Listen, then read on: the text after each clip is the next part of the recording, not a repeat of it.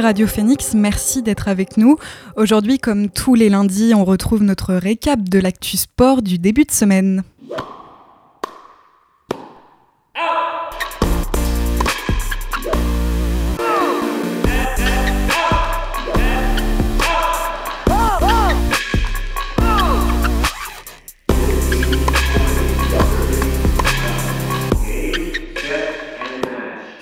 Et on accueille tout de suite Enzo, notre chroniqueur sport. Salut Enzo. Salut Chloé, comment ça va? Bah écoute, ça va et toi? Nickel. et on commence aujourd'hui avec la fin des mondiaux de biathlon et quatre garçons français en or. C'était samedi en Allemagne où le parcours d'Oberhof pouvait permettre au Norvégien Johannes Bö de réaliser le grand chelem sur ces mondiaux, lui qui avait déjà remporté 5 médailles d'or avant le relais homme. À ce propos, l'illustre Ole Einar Bjørndalen avait avoué qu'il ne comprenait rien au biathlon, je cite ses propos, si ses compatriotes norvégiens ne remportaient pas le relais samedi.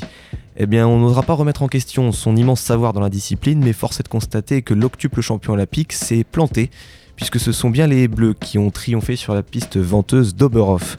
Antonin Guigona a parfaitement lancé la machine tricolore avec seulement deux pioches malgré les rafales.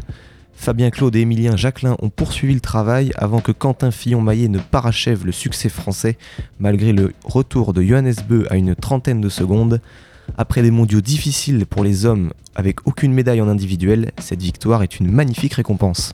Mais chez les filles, Julia Simon a continué sa superbe saison avec un nouveau podium. C'était sur la dernière course de ces championnats du monde de biathlon, la Mastart féminine remportée par la Suédoise Anna Heuberg, la deuxième médaille d'or pour elle sur ces mondiaux. Quant à Julia Simon, vainqueur de la poursuite dimanche dernier, elle fut en tête de la course avant le premier tir couché, mais une cible manquée la fit chuter à la 21e place. La leader de la Coupe du Monde a alors entamé sa remontée grâce notamment à un bon rythme sur les skis. Elle décroche finalement la médaille de bronze après un duel sur le dernier tir debout avec sa compatriote Anaïs Chevalier-Boucher. C'est la deuxième médaille individuelle pour Julia Simon à Oberhof, la dernière pour le clan tricolore qui termine ses mondiaux avec quatre récompenses. Et c'était également la fin des mondiaux de ski alpin à Courchevel-Méribel avec le slalom messieurs. Et on y attendait le champion olympique de la discipline, le Vosgien Clément Noël, pour accrocher une médaille lors du slalom hier sous le soleil savoyard. Les espoirs étaient permis d'ailleurs après la première manche, bouclée à la 8 place, et où plusieurs grosses pointures s'étaient fait un peu distancer, notamment le Norvégien Henrik Christoffersen, 16e. Mais la deuxième manche était d'un tout autre acabit et Christoffersen a su déjouer les pièges du tracé pour signer un chrono de folie et prendre définitivement la première place. Clément Noël a bien figuré sur la deuxième manche, signant le sixième chrono, mais cela n'a malheureusement pas été suffisant puisqu'il termine quatrième à seulement 3 petits centièmes du podium. De son côté, Alexis Pinturo boucle ce slalom à la 20e place. Pas d'autres médailles donc pour le clan français qui finit ses mondiaux à domicile avec seulement deux médailles, les deux pour Pinturo, l'or sur le combiné et le bronze sur le Super G. Et le stade Malherbe s'est trouvé un nouveau sauveur samedi soir face à Grenoble. Le moment tant attendu par les supporters malherbistes est enfin arrivé et on a presque envie de dire qu'il ne pouvait pas mieux tomber. Samedi soir, Caen recevait Grenoble, un autre concurrent à la montée pour le compte de la 24e journée de Ligue 2.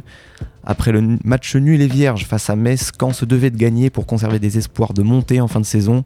Les Grenoblois ont pourtant ouvert le score à la 24e minute par Mathias Phaéton avant que le 11e but de la saison d'Alexandre Mendy ne relance les Normands et on se dirigeait lentement vers le match nul quand à la 94e minute, le corner prolongé par Van der Merch au premier poteau fut victorieusement repris par le Belge de 18 ans Norman Bassett. Premier but en Ligue 2 pour le numéro 77 et une explosion de joie pour le joueur formé au club.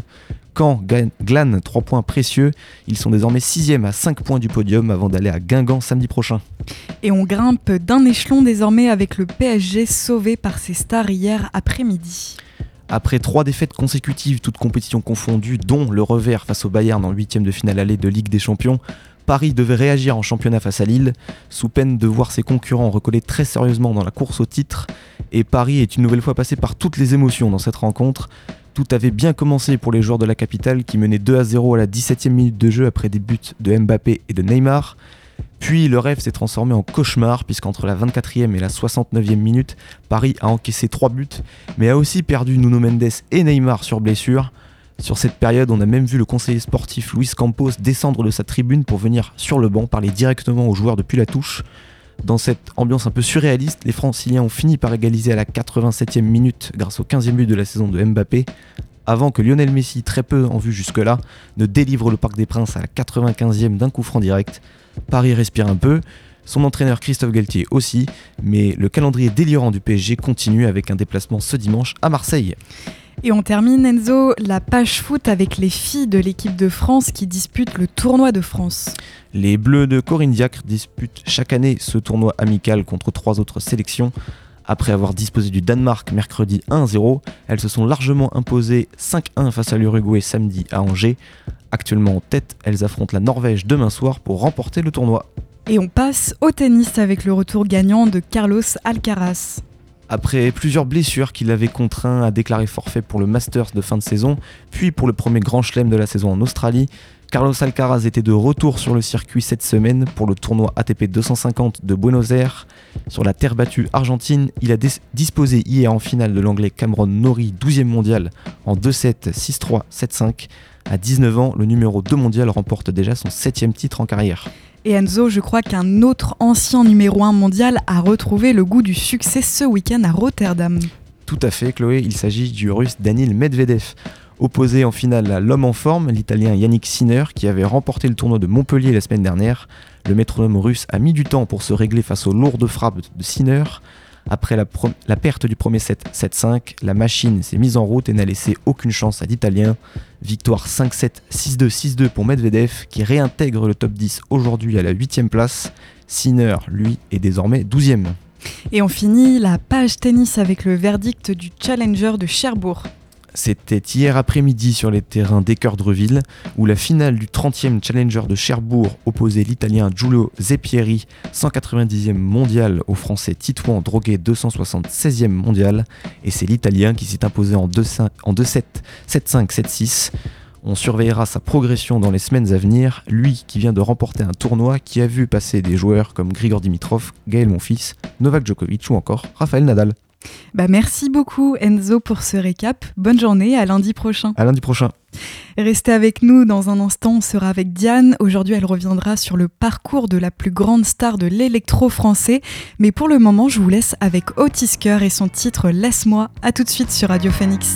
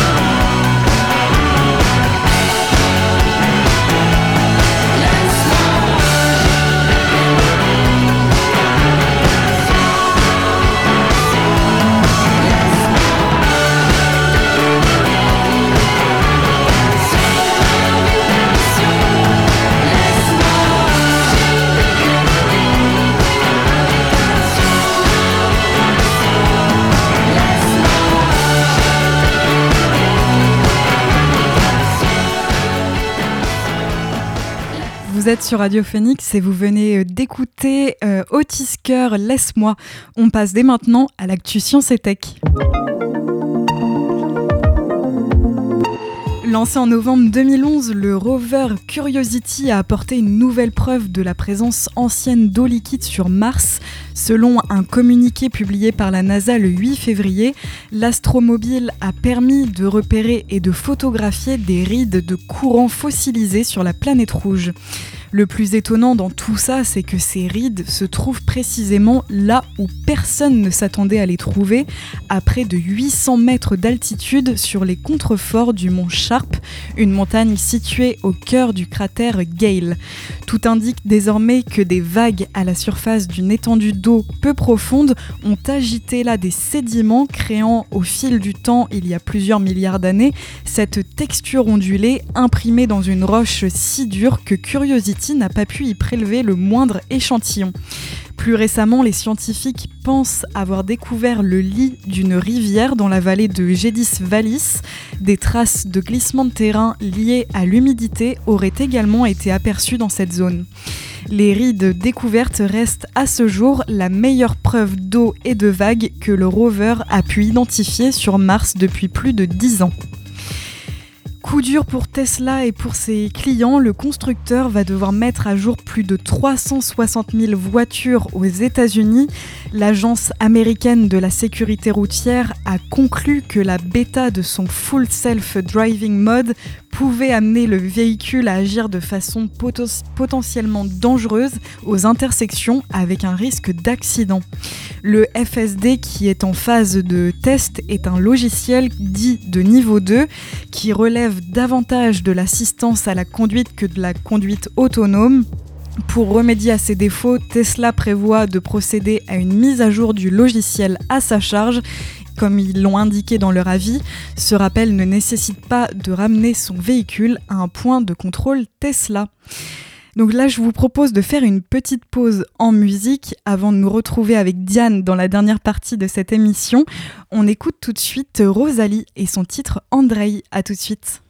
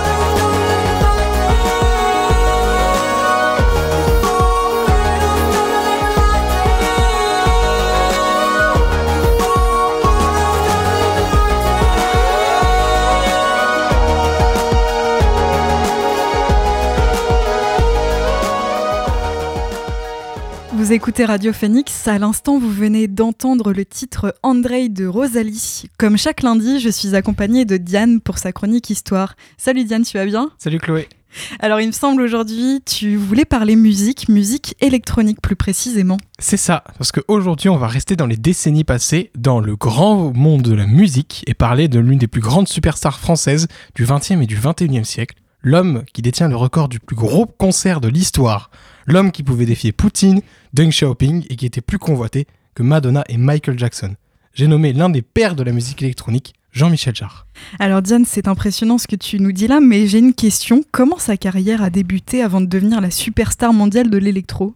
Alors, Jean-Michel Jarre est un pur produit français de musique électronique, plus précisément de Lyon. Et alors qu'il sortait d'une licence de lettres, il s'est intéressé à la fin des années 60 à la musique électro-acoustique, qui n'était à l'époque encore qu'au stade des balbutiements. Il forme un groupe de, musique et suscite rapidement de l'intérêt, si bien qu'en 1971, il est le plus jeune artiste à composer dans l'Opéra Garnier pour son inauguration. Titre encore détenu à ce jour et il joue de la musique électronique. Puis, il vit une vie classique d'artiste en plein essor, il fait des bandes originales de films comme Les Granges brûlées avec Alain Delon, il expérimente à droite à gauche, et puis en fait, vous avez forcément dansé ou chanté sur le Jean-Michel Jarre sans le savoir, parce qu'il a coécrit certains tubes majeurs des années 70, comme Les mots bleus de Christophe ou Où sont les femmes de Patrick Juvet. Est-ce qu'il y a un titre en particulier qui va littéralement lancer sa carrière? Eh bien, le succès de Jean-Michel Jarre va vraiment commencer avec son premier album concept qu'il appelle Oxygène. Un album très spécial qui est plus un voyage auditif qu'autre chose. Et dire que ce projet est avant-gardiste serait le sous-estimer. C'est un boulet de canon. Le quatrième titre de l'album, Oxygène 4, est le plus gros tube plusieurs semaines en 1976 en même temps que la sortie de Dancing Queen de ABBA ou Bohemian Rhapsody de Queen. C'est vous dire à quel point le succès est foudroyant. Et à partir de là, la carrière de Jean-Michel Jarre ne va faire qu'aller crescendo. Son album suivant, Equinox, est aussi très bien accueilli, et il continue d'être prisé pour faire des bandes originales de films. Mais l'année charnière, c'est 1979, le premier méga concert de Jean-Michel Jarre, et le premier méga concert de l'histoire un concert gratuit place de la Concorde avec des jeux de lumière et de son encore une fois très avant-gardistes. Et alors, tu disais tout à l'heure qu'il pouvait défier euh, Deng Xiaoping, qui, rappelons-le, était un personnage important de la République populaire de Chine. Comment est-ce qu'il en arrive à pouvoir le défier et à devenir l'artiste au plus grand concert? Eh ben, on y arrive très vite, parce que le succès de Jean-Michel Jarre a tellement été retentissant qu'il a traversé les limites des frontières fermées de Chine, qui à l'époque bannit toute musique étrangère. Et les autorités chinoises veulent sortir de cette isolation, et pour cela, il faut inviter le plus grand artiste en cours, c'est-à-dire pour le plus grand concert. Leur choix est rapide, Jean-Michel Jarre. 4,5 millions de francs et 5 concerts plus tard, Jean-Michel Jarre réunit 260 000 spectateurs au total, en imposant à l'État chinois de ne pas faire payer les billets pour certains des 5 concerts. Il devient également le premier homme à pouvoir sortir de Chine avec un sidecar d'exportation chinoise, l'unique exporté dans toute l'histoire de la Chine communiste. Puis à partir de là, son succès s'envole, il est invité au Texas pour fêter les 150 ans de l'État et les 25 ans de la NASA. Il glane tous les titres de victoire de la musique une année sur deux. Il est véritablement le français le plus connu à l'étranger. De très très loin devant n'importe qui d'autre. Et il continue à innover. Son concert au Pays de Galles, qui aurait dû être ruiné, voire annulé par la pluie et le froid, a au contraire été excellent parce qu'il a su utiliser la météo avec sa musique pour créer des sons encore plus inédits. Il compose aussi un album quasi totalement fait par un jeu vidéo Atari de l'époque, on en vient à baptiser un astéroïde en honneur de son nom, JAR. Et il réunit 2,5 millions de gens à la Défense en 1990. Rien n'arrête Jean-Michel Jarre qui, entraîne, qui enchaîne à chaque fois un plus gros succès que le précédent. Le Guinness World Record Book doit à chaque fois, à chaque de ses concerts, éditer le record du concert avec la plus forte affluence. Je pourrais continuer longtemps avec les superlatifs, mais je vais me contenter de finir sur quelques anecdotes. Par exemple, en 1994, pour inaugurer le stade de Hong Kong, Jean-Michel Jarre est invité à la place de Madonna et Michael Jackson, qui acceptaient pourtant de couvrir les frais eux-mêmes. Retour en 1986 où il donne un concert chez lui à Lyon pour l'arrivée du pape Jean-Paul II qui reste pour le show et qui dira plus tard qu'il a vraiment apprécié. C'est pas souvent que vous entendrez un pape dire qu'il aime de la musique électronique. Et enfin, en 2004, à l'occasion d'un retour en Chine, il donne un méga concert à la place de Tiananmen alors qu'on lui avait demandé de faire le faire le concert à la cité interdite. Je le répète pour tout le monde, il pouvait faire un concert à la cité interdite de Pékin, mais il a refusé et a imposé le fait d'aller sur la fameuse place de Tiananmen pour un message politique évident. Et aujourd'hui, Diane, qu'en est-il de sa carrière? Est-ce qu'on peut dire qu'il est moins populaire qu'avant? Alors, il n'est plus la superstar qu'il était, ce qu'il faut dire que pendant 30 ans quand même, si quelqu'un voulait organiser un concert pour commémorer quelque chose, la première personne de son carnet d'adresse, c'était Jean-Michel Jarre. Maintenant, Jarre se fait surtout connaître pour ses engagements sociaux. Il donne beaucoup de concerts pour soutenir les causes humanitaires et écologiques. Et il reste ultra populaire en Russie et en Chine. On se pose souvent la question de qui est le français le plus connu dans le monde. Alors c'est difficile de le dire, mais actuellement Jean-Michel Jarre est sans doute dans le top 5 encore à 74 ans. Et après avoir révolutionné le monde musical et culturel plus d'une dizaine de fois, et franchement, sa musique, même tous ses premiers albums concept, s'écoutent encore super bien. 40 ans plus tard, certains albums, notamment les albums Oxygène, n'ont pas pris une ride. Alors si vous avez un bon trois quarts d'heure à ne pas savoir quoi écouter, faites un tour chez Jean-Michel Jarre, il aura forcément de quoi vous surprendre. Bah merci beaucoup Diane pour ces explications très intéressantes. On te retrouvera avec plaisir lundi prochain. Et c'est ainsi que s'achève cette émission de la Méridienne. Merci de l'avoir suivi. On se retrouve demain à la même heure. D'ici là, vous retrouverez Maxime pour l'actualité culturelle à 18h dans la belle antenne. Bon après-midi sur l'antenne de Radio Phoenix et à demain.